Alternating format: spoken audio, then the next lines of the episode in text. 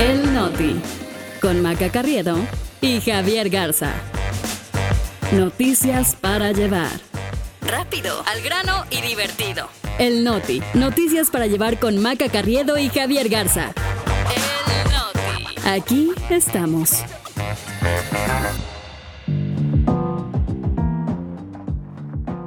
Es martes 6 de junio, yo soy Maca Carriedo. Y yo soy Javier Garza, este es el Noti. Y nosotros aquí estamos. Inicia el 2024 con una reunión de López Obrador, las corcholatas y la plana mayor de Morena. Los problemas para Germán Larrea no terminan. Cinemex, uno de sus negocios más lucrativos, bajo la lupa. Y vino de 50 pesos es enviado a concurso internacional y gana la medalla de oro. Noticias para llevar. Javier Garza, buen día. Por primera vez algo en mi cava podría ganarse un premio. ¿Cómo estás? Maca, buenos días. Fíjate que esta nota que vamos a estar comentando más adelante me trajo algunos recuerdos, pero ya te estaré platicando de cuáles son. Primero nos tenemos que ir a la información, pero antes de eso, pues recordarles que el Noti ya está en todas las plataformas que son sus favoritas en Spotify, en Apple Podcast, en Amazon Music. Ahora sí, ya estamos en todas. Eh, pónganos cinco estrellitas, corran la voz, avísenles a, a, la familia, a los amigos, a Ligue de Tinder, a todo mundo, porque los queremos aquí arrancando su día con nosotros. Javi, y vámonos con la información porque ya estamos en el 2024, los partidos políticos no nos dejaron ni siquiera reponernos de la cruda después de esta fiesta de la democracia, como la han llamado, porque de inmediato se dio el banderazo para el 2024. Ayer por la noche, el presidente López Obrador se reunió con el canciller, con Marcelo Ebrard, con la jefa de gobierno, Claudia Sheinbaum, y las demás corcholatas, incluido Ricardo Monreal, junto con la plana mayor del partido, en un restaurante del centro de la ciudad. Al salir de la reunión, el presidente, la verdad es que no nos dijo mucho, más bien no nos dijo nada, pero se espera que hoy en la mañanera nos suelte algún detalle, Javi.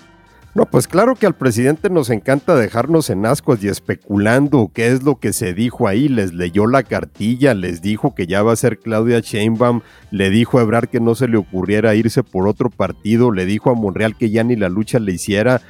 ¿Qué le dijo a Fernández Noroña? Pues, por ejemplo, sería muy divertido saber, pero el presidente, pues ya sabemos que así se las guarda cuando quiere. Ya ves que siempre le gusta decir que su pecho no es bodega, pero en este caso realmente es una caja fuerte. ¿Qué cenaron? ¿Qué botanearon? ¿Qué tomaron? Hay muchas, muchas preguntas.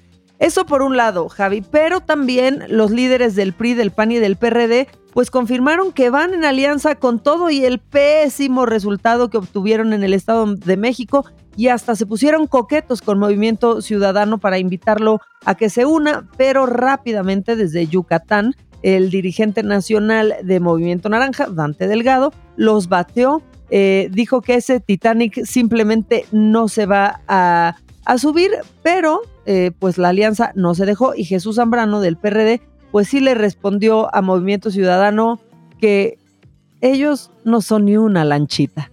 Lo que pasa es que los de la Alianza Va por México se quieren mostrar como muy optimistas, ¿no? Eh, tratando de hacer ver que lo del Estado de México no les va a hacer mella en la alianza, pero por debajo de la mesa se están repartiendo las culpas, que si fue del Mazo, que si fue la dirigencia, que si fue la baja participación, que si fue la operación de Morena, todo el mundo tiene la culpa menos ellos mismos. Entonces, lo que estamos viendo con la alianza, pues es que están tratando de mantener su frente unido. Y su frente en alto, Javi, también, que eso les está costando más trabajo. Eso va a ser lo más difícil, ¿no? Sobre todo lo del Estado de, de México, porque pues a final de cuentas, lo que indican esos resultados es que si Morena logra ir unido para el 2024, pues la alianza tiene pocas posibilidades.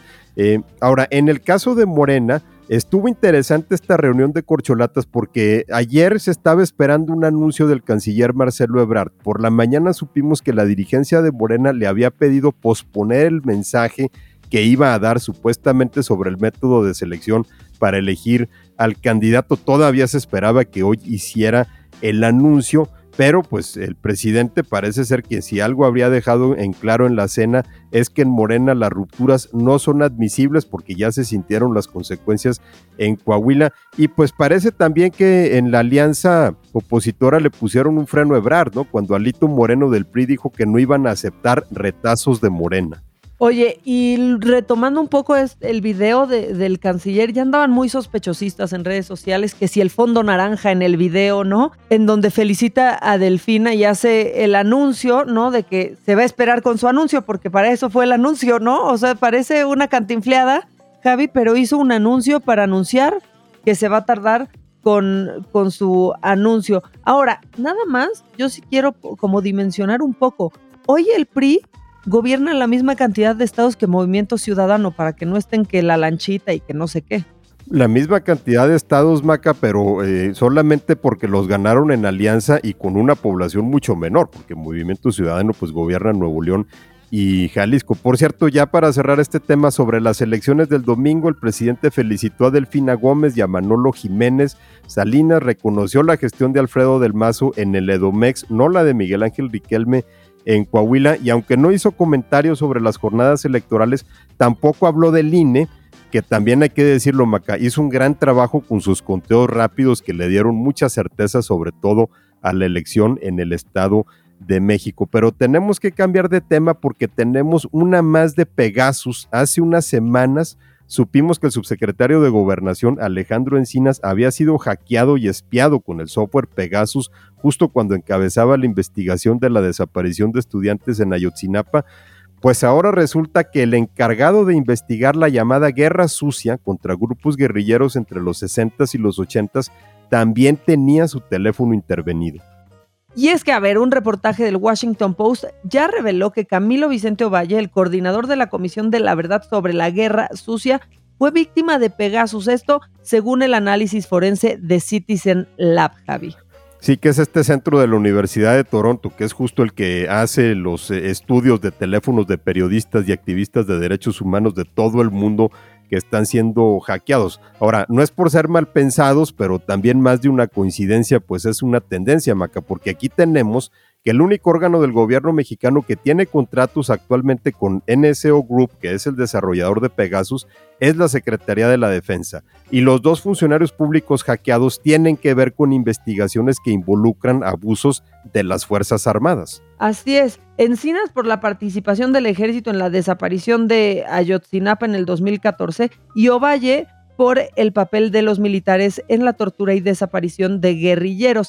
De hecho, la Comisión de la Verdad depende también de, Encinas, que no sé, y, si no lo han visto, búsquenlo. Hay un capítulo del privilegio de mandar esta temporada en donde está justo el presidente pues platicando con Encinas diciéndole que no le haga caso, ¿no? A esa investigación, pero que sí se lave los dientes antes de dormir y que ya se cambie de pijama. Y parece, o sea, la verdad es que parece broma, pero pues casi casi así le contestó en la mañanera, Javi. Es que las, declaraciones del presidente, las negativas de que el ejército no espía y demás, pues simplemente no han satisfecho a nadie. José Miguel Vivanco, que dirigió el programa de América Latina para Human Rights Watch, dijo al Washington Post que esto es evidencia de que las Fuerzas Armadas no están bajo el control de López Obrador y Carlos Pérez Ricard, miembro de la Comisión de la Verdad, dijo que el presidente está en una encrucijada, igual porque indica que no tiene control sobre sus instituciones de seguridad y que sus declaraciones simplemente no han sido satisfactorias.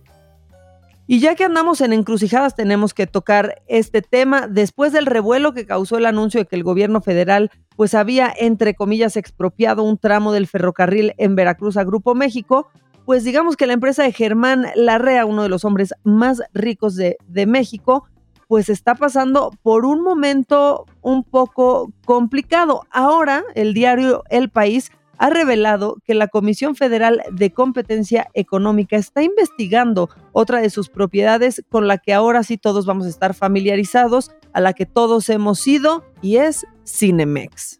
Así es, según el país, hace unas semanas personal de la COFESE llegó a las oficinas de Cinemex para investigar posibles prácticas monopólicas y lo interesante es que los investigadores de la comisión iban acompañados de elementos de la Guardia Nacional, lo cual levantó las cejas, pues porque también fueron las Fuerzas Armadas las que ocuparon el ferrocarril de la REA. Sí, pero todo, a ver, todo parece indicar que esto no es una persecución, este, sino una indagatoria de colusión entre las dos principales cadenas de cines del país, porque Cinépolis, ¿no? La competencia, pues también está bajo la lupa. La COFESE, pues digamos que quiere saber más sobre una promoción llamada Fiesta del Cine, en la que en septiembre y en febrero pasados las cadenas ofrecieron boletos a un precio único de 29 pesos, que pues es un precio que está muy por debajo del costo promedio.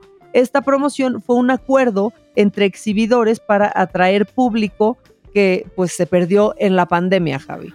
Ahora, eso, eh, claro que es una buena iniciativa, obviamente, abaratar el cine, pero para la Comisión Federal de Competencia, aquí lo que ellos están viendo es la existencia de posibles acuerdos ilegales entre distribuidores y exhibidores de películas y quizá acuerdos anticompetitivos, porque cuando dos empresas dominantes se ponen de acuerdo, pues eh, es básicamente, por lo menos se, se sospecha de que aquí puede haber una práctica monopólica.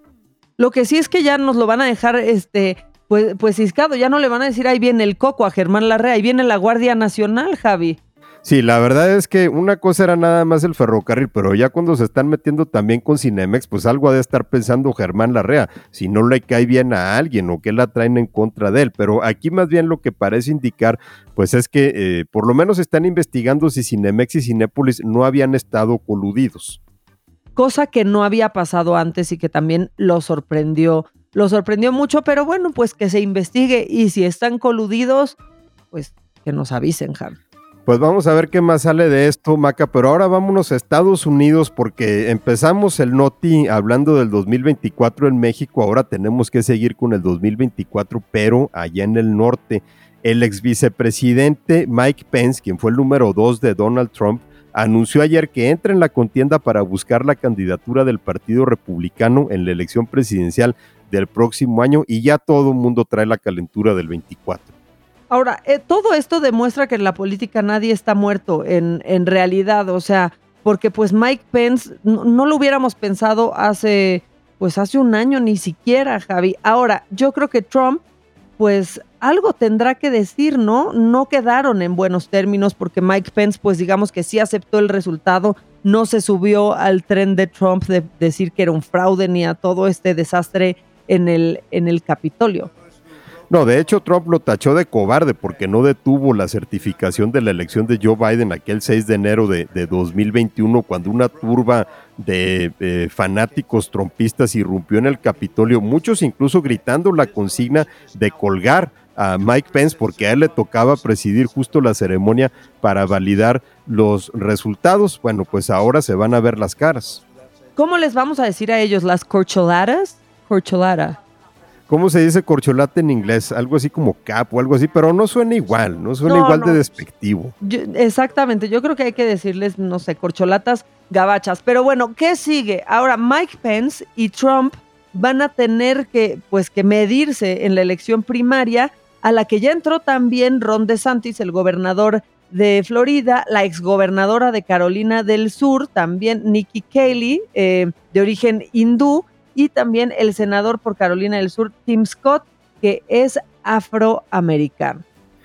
Ahora, a Pence lo criticaron mucho porque pues básicamente durante los cuatro años de la presidencia de Trump fue su tapete, ¿no? Y Trump eh, incluso lo, humilló en, varias ocasiones o, por lo menos lo hizo que eh, pues que tuviera que ir en contra de sus propios principios, porque Pence es un conservador identificado con la derecha religiosa, pues que sin embargo apoyó de manera incondicional a Trump aún en medio de los escándalos sexuales como pagarle a una actriz porno para que ocultara que habían tenido una affair o aquel video que se reveló en la campaña del 2016 en el que se escucha a Trump alardear de cómo toca mujeres. Ahora, hay que decirlo, Trump está fuertísimo entre los republicanos que votan en las elecciones primarias, que es usualmente el voto más duro del partido, trae un porcentaje bien alto, alrededor de 54% de preferencias contra el 21% de Ron DeSantis en las más recientes que ya este, pues van a incluir a, Pence,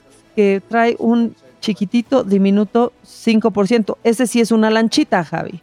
Eso sí es básicamente una lanchita y la verdad es que no se le ven muchas probabilidades. Esto es según el promedio de encuestas que calcula el sitio 538. Ahora, eh, en esta contienda seguramente van a entrar más, todavía hay algunos que están explorando a ver si también se meten a tratar de hacerle la competencia a Donald Trump. Seguramente vamos a seguir hablando de esto, Maca, pero ahora tenemos que tocar este tema que te digo que me trajo algunos recuerdos que ahorita te platico. No, Maca. Bueno, aquí les vamos a confirmar de que buscando bien se encuentra lo bueno, lo bonito y lo barato, porque en un programa de televisión en Francia que se llama No Somos Palomas, y lo digo en español para que me entiendan, no porque yo no sepa hablar francés, no vayan ustedes a creer eso, pero bueno, eh, los presentadores de este show inscribieron de broma un vino súper barato en una competencia eh, gastronómica con puro bon ¿no? Con puro este paladar refinado. La botella que metieron a concursar se conoce como Piquet y se hace básicamente con las sobras de otros vinos, o sea, lo que sobra en la producción. Eso sí, antes de mandarla al concurso, le cambiaron la etiqueta, la decoraron con una paloma que se viera muy elegante y luego de una valoración de expertos terminaron ganando un concurso. Es que podemos llegar a ser bien faroles, Javi. Es, no, a mí más bien se me hace que los jueces ya andaban borrachos, Maca, porque te digo que, a ver, cualquier persona que, se haya quedado sin lana en medio de una borrachera y veía que lo único que le que podía comprar era eh, el, el, tequila hornitos del Oxxo o una botella de presidente, pues sabrá que el paladar ya lo trae bastante fregado. Yo por eso mis respetos para estas personas, porque la verdad es que pistear barato también tiene su chiste. Oye, después te puedes quedar hasta ciego. O sea, si tienes que ir ejercitándote, o sea, para tomar el tequila que viene en garrafón, por ejemplo. Aquí están hablando con unos este, conocedores. Pero bueno, se inscribieron, les costó 50 euros la, inscripción, pero la botella no pasa de 3 euros. O sea, 50 pesitos mexicanos y pues se los chamaquearon a todos.